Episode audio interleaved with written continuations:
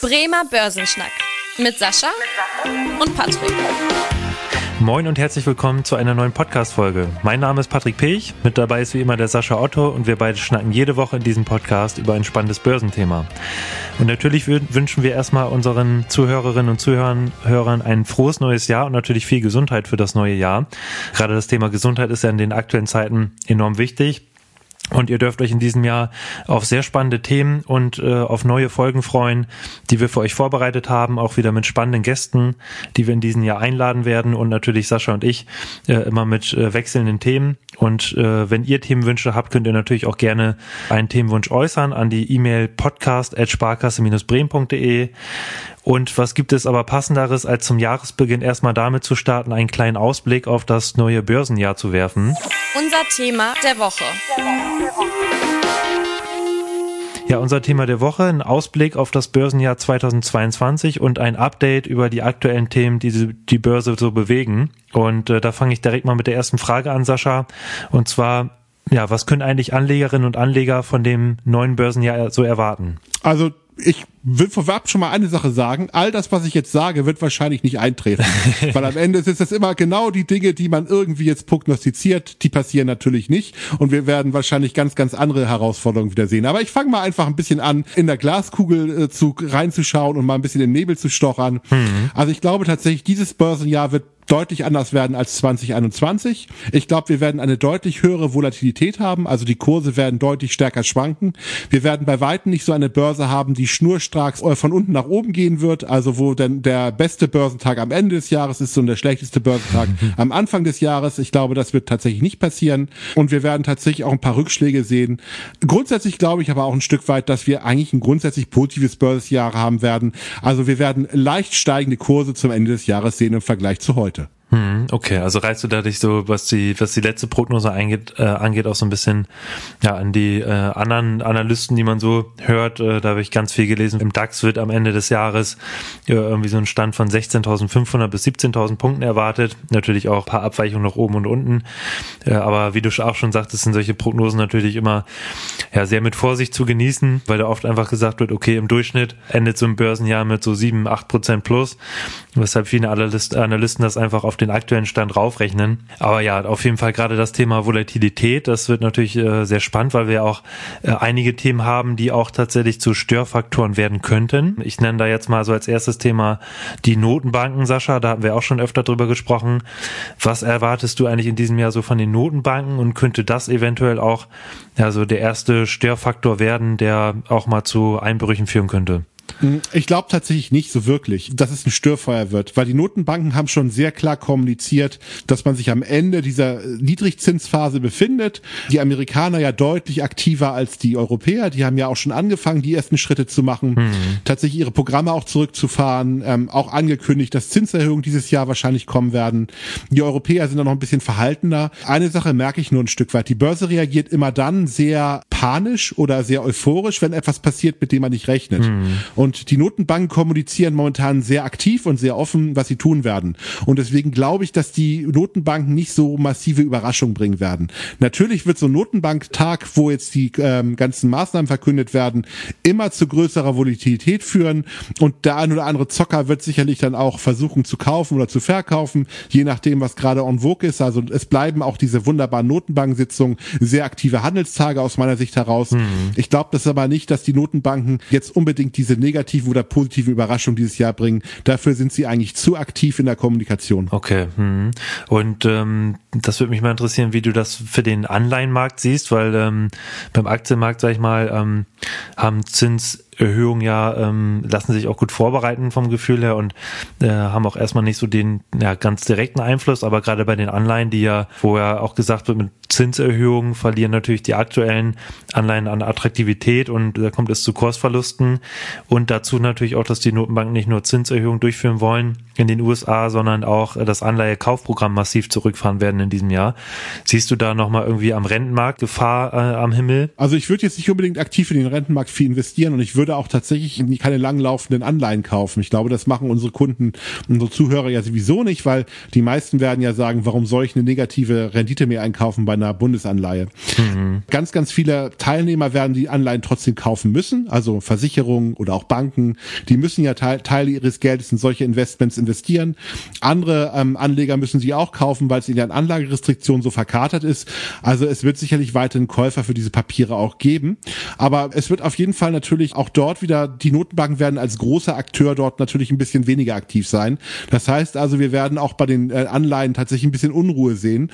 Und äh, die Portfolien, die sehr langfristige Anleihen haben, werden natürlich dieses Jahr wahrscheinlich nicht gut performen können. Hm. Viele Portfolio-Manager, die in diesem Bereich tätig sind, werden das natürlich so ein bisschen versuchen ähm, auszuhebeln, indem sie jetzt sich mehr Risiko reinkaufen und Papiere kaufen, die jetzt nicht die besten Bonitäten haben und versuchen dann eben diese Zinserhöhung so ein bisschen auszuspielen.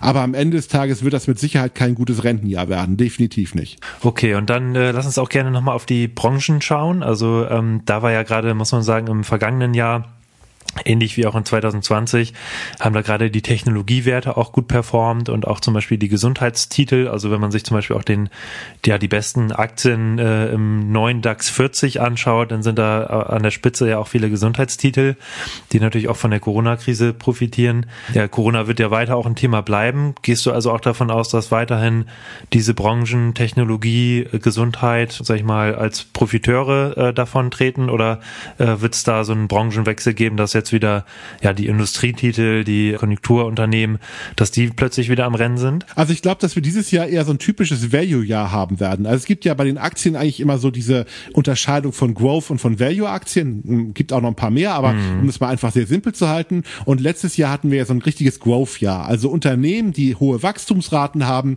die müssen gar nicht so viel Geld verdienen, müssen innovative Konzepte haben, sind sehr, sehr gut gelaufen. Also gerade auch Technologie ist sehr, sehr gut gelaufen. Also die letzten zwei Jahre schon ins insgesamt. Hm. Ich kann mir ganz gut vorstellen, dass dieses Jahr eher die konservativeren, guten Dividendentitel vielleicht eher gekauft werden, gerade auch im Hinblick auf die Zinsentwicklung. Also Zinsen äh, gibt es ja sowieso nicht mehr, das wissen wir ja schon seit sehr vielen Folgen insgesamt. Ähm, aber ähm, dass tatsächlich jetzt auch nochmal ein Schwerpunkt gelegt wird auf Unternehmen, die gute Geschäftsmodelle haben, ein solides Geschäftsmodell und die auch letztes Jahr teilweise nicht so gut performt haben.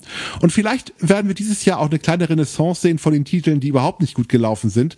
Ich, das hängt natürlich von Corona ab. Also wenn jetzt tatsächlich die Corona-Krise immer beherrschbarer wird, äh, gehe ich eigentlich schon davon aus, dass auch die ganzen äh, Reise- oder Tourismusaktien natürlich nochmal gut laufen werden. Mhm. Hat man teilweise ja auch schon im letzten Jahr gesehen. Jetzt mit Omikron wieder so ein kleines Fragezeichen, ob das jetzt so weitergeht. Hat auch mal tatsächlich gut, die letzten Börsentage waren da wieder ganz positiv. Aber ich kann mir vorstellen, wenn das gegebenenfalls mal erledigt ist, dass die Titel, die sehr stark unter äh, Corona gelitten haben, nochmal einen schönen Nachholeffekt haben könnten. Ich glaube, die Technologietitel werden dieses Jahr nicht so gut performen. Die sind sehr sehr teuer inzwischen schon in ganz, ganz vielen Bereichen. Sicherlich gibt es da einige Sektoren, die äh, immer noch ihren Sonderzyklus haben, wie zum Beispiel die Chipindustrie. Ich glaube, Chips werden dieses Jahr immer noch sehr gut laufen, weil wir natürlich unglaublich viel Mangel haben und wir uns allen ja klar ist, dass wir auch äh, Chips bei Automobilen brauchen und bei den ganzen Konsolen, die ja auch irgendwie alle jetzt noch ganz massiv Rückstau haben. ich glaube, der ein oder andere Zuhörer wird sicherlich auch äh, es schwer gehabt gehabt haben, für die Kinder dann die dementsprechende PlayStation 5 zu besorgen, ähm, die unbedingt unter den Weihnachtsbaum liegen sollte. Ich denke mal, dass diese Thematiken natürlich trotzdem immer noch eine ganz äh, positiv äh, treiben werden. Aber ich glaube nicht, dass diese Technologie-Rallye so weitergehen wird wie bisher. Also ich glaube, das wird auch ein bisschen Volatilität reinbringen, weil wenn man sich jetzt mal genauer anschaut, einige Titel sind so gut gelaufen, dass da eigentlich mal massive ähm, Verkäufe notwendig wären, um den Markt mal ein bisschen zu bereinigen. Und ich kann mir ganz gut vorstellen, dass man sich dann wieder eher auf die konservativen, auch was, wie du schon gesagt hast, Industrietitel stürzen wird. Hm. Vielleicht okay. ein kleines Thema, was man nicht vernachlässigen sollte. Und das ist das Thema Nachhaltigkeit. Ich glaube, dieses Jahr werden sehr viele Portfolio-Manager, sehr viele Fondsmanager äh, nur Titel kaufen, die eine sehr gute Nachhaltigkeitsbilanz haben. Und deswegen werden die ganzen äh, Schmutzfinken das dieses Börsenjahr wahrscheinlich sehr schwer haben. Hm, okay, ja, das, äh, das wird sicherlich da auch zu Kapitalumschichtung führen. Und das war ja auch ganz interessant. Zuletzt hat ja auch die EU-Kommission gesagt, dass auch ähm, Atomkraft quasi als, äh, als nachhaltig deklariert wird. In Deutschland wird das ja hier oft ein bisschen anders aufgefasst. Ähm, also da ist natürlich auch mal die Frage, was wird als nachhaltig erachtet, aber ja, gerade so, äh, was man ja sagen muss, ähm, dass das auch am, an der Börse sicherlich ein Thema sein wird, wie du schon gesagt hast. Dann lass uns gerne auch mal so ein bisschen auf die Wirtschaft äh, im Allgemeinen gucken, also weniger auf die Börse, sondern wirklich mal auf die Konjunktur. Im letzten Jahr konnte man ja auch schon sehen, dass die Wirtschaft gewachsen ist nach dem Corona-Einbruch in 2020. Jetzt hat man sich eigentlich erhofft, dass wir so aus dem Tief aus 2020 explosionsartig plötzlich wieder stark wachsen und jetzt äh, zuletzt kommt man aber sehen, dass die ganzen äh, Institute, wie zum Beispiel das IFO-Institut oder auch andere Institute, die Prognosen wieder zurückgenommen haben. Also kein Wachstum mehr von 5, 6 Prozent in Deutschland, sondern eher so Richtung 3, 4 Prozent. Gehst du da mit und ähm, was siehst du so ein bisschen im Hinblick auf die Konjunktur so als Störfaktoren oder gegebenenfalls auch als Chancen so? Also ich glaube tatsächlich, dass unheimlich viel Euphorie natürlich da gekommen ist, dass Corona vorbei sein könnte. Man sieht ja jetzt schon wieder, dass tatsächlich jetzt als Störfeuer Corona auch immer noch ein Problem wird. Ganz viele Großstädte in äh, China sind ja momentan im Lockdown. Und ich kann mir sehr gut vorstellen, dass diese Lieferengpässe dann natürlich nochmal verstärkt werden wieder. Also dass genau die ganzen Probleme, die wir im letzten Jahr schon gehabt haben, auch im Jahr davor schon, dass die sich jetzt wiederholen werden. Also vielleicht nicht so schlimm, weil wir das kennen inzwischen schon und der eine oder andere Unternehmer sich vielleicht auch ein bisschen Vorrat besorgt hat und jetzt nicht mehr ähm, tatsächlich bestellt, wenn die Ware ausgegangen ist. Aber trotzdem werden Lieferengpässe dieses Jahr auch immer noch ein großes Thema sein.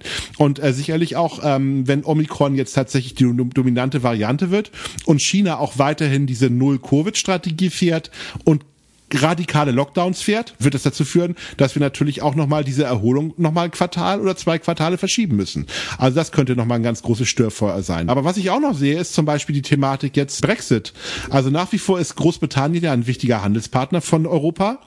Und aktuell sieht das ja sehr, sehr unschön aus, was da passiert. Also sowohl was Corona betrifft, als auch eben was natürlich die, ich sag mal, Situation mit den Lebensmitteln betrifft dort, hm. ähm, was andere Güter betrifft. Also am Ende wird es da wahrscheinlich dieses Jahr ein wirtschaftlich äh, nicht so gutes äh, Jahr geben in Großbritannien. Jetzt kann man natürlich ein bisschen gehässig sein und sagen, hä, hä, das ist ja, das habt ihr doch gewusst, als ihr den Brexit gewählt habt. Ist aber auch nicht gut für uns, weil am Ende ist Großbritannien nach wie vor wichtiger Handelspartner. Also das könnte auch Störfeuer sein. Und dann haben wir ja immer noch so ein bisschen das Thema Ukraine. Also sollte das nochmal da zu Eskalationen führen oder zu gewissen bewaffneten Konflikten, hm. wird das sicherlich die Wirtschaft auch nochmal verunsichern und auch zu, zu irgendwelchen Sanktionen in Richtung Russland führen oder sowas in der Art. Also alles alles Themen, die die Börse oder auch die Wirtschaft nicht so gerne hört. Also ich glaube, da sind so ein paar Themen und irgendwas könnte mal hochploppen und könnte diesen wirtschaftlichen Aufschwung zumindest gefährden.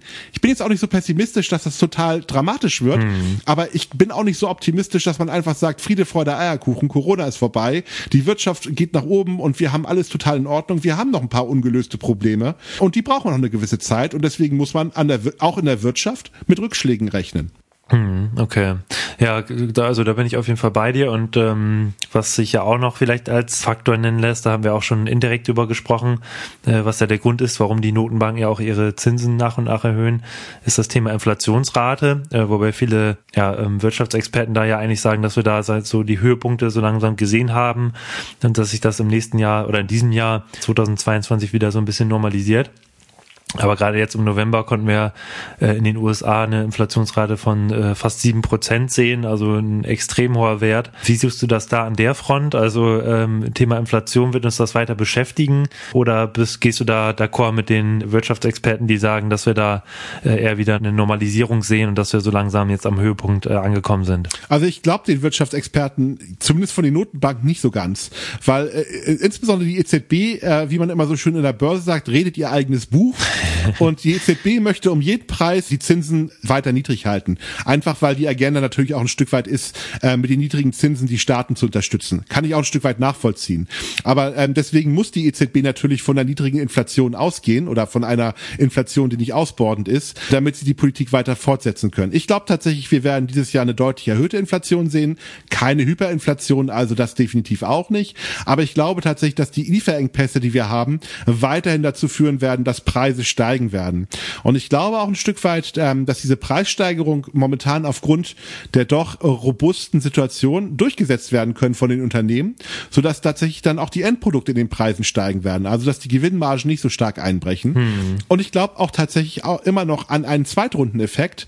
Ich glaube schon, dass die Gewerkschaften, gerade in speziellen Branchen, wo momentan personeller Engpass ist, recht hohe Lohnabschlüsse durchsetzen werden, was auch tatsächlich aus meiner Sicht zu weiter höheren Preisen führt. Also ich glaube tatsächlich, wir müssen uns mit einer erhöhten Inflation auseinandersetzen und ich gehe nicht davon aus, dass wir tatsächlich wieder unter die zwei Prozent fallen werden, wie die EZB das jetzt tatsächlich von ausgeht. Also ich glaube auch nicht, dass es dauerhaft die sieben Prozent sein werden, aber wenn wir Inflationsraten von zweieinhalb, drei Prozent haben, glaube ich, wird das eher das neue Normal werden. Und da müssten die Notenbanken eigentlich schon zumindest mal reagieren, ganz klar. Mhm, aber sie werden sich winden, mhm. bis der Arzt kommt. Ja, so nach alter Definition wäre das ja schon über dem äh, Zielniveau, ne? Aber die Definition wurde ja im letzten Jahr auch geändert, äh, so dass man da ein bisschen mehr Spielraum hat. Ja, genau. Ansonsten ähm, zu vielleicht noch ein paar aktuelle Börsennews. Also was mir noch äh, einfällt als spannende Nachricht in den letzten Tagen, dass Apple ja als erstes Unternehmen die drei Billionen US-Dollar-Marke ge geknackt hat. Also auch ein unfassbar großer Wert äh, mit äh, zwölf Nullen nach dem nach der drei. Also das ist äh, natürlich, was auch zeigt, dass gerade die großen US-Konzerne immer weiter wachsen. Und wenn man sich da mal vorstellt äh, und die oder die Zeiten anguckt, wann die erste Billion und die zweite Billion erreicht wurden, da sind die Abstände ja echt kurz dazwischen. Das ist auch nochmal so zu dem Thema, was du sagtest, dass äh, gerade die Technologiewerte natürlich mittlerweile extrem, ja, extrem hoch bewertet sind. Ob das jetzt gerechtfertigt ist oder nicht, da kann man natürlich drüber streiten. Ja, Sascha, hast du noch irgendwelche anderen spannenden ähm, Börsennews? Ja, also Evergrande ist jetzt schon wieder in den Schlagzeilen, also unser chinesischer Immobilienkonzern. Und zwar jetzt von der Börse machen wir wieder ausgesetzt, weil dort illegal errichtete Gebäude äh, abgerissen werden sollen. Also fand ich auf jeden Fall sehr bezeichnend. Also am Ende wird das Thema, was wir ja zumindest so die letzten Wochen gar nicht mehr so im Fokus hatten, mhm. sicherlich auch nochmal wieder eine Rolle spielen. Also ich glaube auch, äh, Immobilienmarkt in China wird auch nochmal interessant werden. Sollte man als Anleger zumindest auch nochmal mhm. drauf gucken auf das Thema äh, okay, aus meiner ja. Sicht heraus. Ja, ansonsten ähm, würde ich sagen, haben wir es auch für heute und äh, dann in den nächsten Wochen natürlich wieder spannende Themen äh, für euch und auch zum Beispiel den Immobilienmarkt äh, beobachten wir natürlich auch weiter. Ansonsten würde ich sagen, kommen wir zum Ende der heutigen Podcast-Folge und wie immer, wenn euch die Folge gefallen hat, freuen wir uns, wenn ihr dem Podcast hier folgt und auch gerne eine Bewertung da lasst, zum Beispiel bei Apple Podcasts. Und ansonsten freue ich mich, wenn ihr in der nächsten Woche wieder einschaltet. Bis dahin, tschüss. Tschüss. Vielen Dank fürs Interesse. Das war der Bremer Börsenschnack, ein Podcast mit Sascha und Patrick. Noch ein kurzer Hinweis und an dieser Stelle liebe Grüße aus der Rechtsabteilung. Die gesprochenen Inhalte bilden die persönliche Meinung der handelnden Person, also in den meisten Fällen von Sascha und mir wieder. Sie stellen also keine Handlungsempfehlung zum Erwerb oder zur Veräußerung der genannten Wertpapiere oder anderer Finanzinstrumente der genannten Emittenten dar. Bei Fragen wende dich gerne an deinen Berater.